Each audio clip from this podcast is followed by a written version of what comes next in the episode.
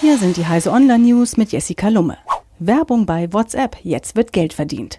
Früher hat WhatsApp Geld gekostet, gerade einmal 89 Cent pro Jahr. Das erste Jahr war sogar kostenlos. Dann kaufte 2016 Facebook den Messenger auf und schaffte die Gebühr ganz ab. Schließlich soll bei Facebook alles kostenlos für die Nutzer sein. Nun kündigt Geschäftsführer Matt Idima an, dass es bei WhatsApp in der Statusmeldung ab 2019 Werbung geben soll. Flash-Überangebot lässt SSD-Preise sinken. Die Verknappung von Flash-Speichern durch die Umstellung auf die 3D-Flash-Produktion führte im vergangenen Jahr dazu, dass die SSD-Preise für Endverbraucher immer weiter anzogen. Bei größeren Kapazitäten waren schon mal einige hundert Euro fällig.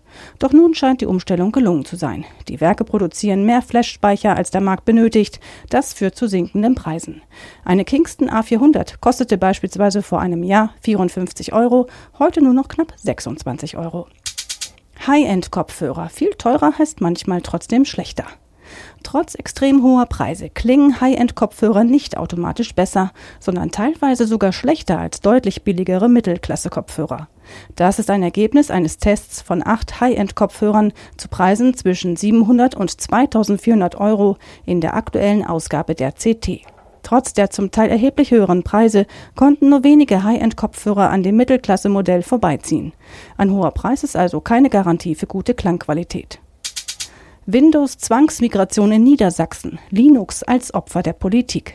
Es war ein Vorzeigeprojekt und seit jeher eine praktisch Windows-freie Zone, die niedersächsische Finanzverwaltung. Doch das ist nun vorbei. Die niedersächsischen Finanzämter werden auf Windows migrieren. So hat es die niedersächsische Landesregierung in ihrem Koalitionsvertrag festgeschrieben.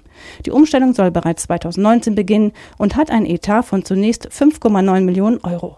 Ein waschechtes IT-Großprojekt also. Diese und alle weiteren aktuellen Nachrichten finden Sie auf heise.de.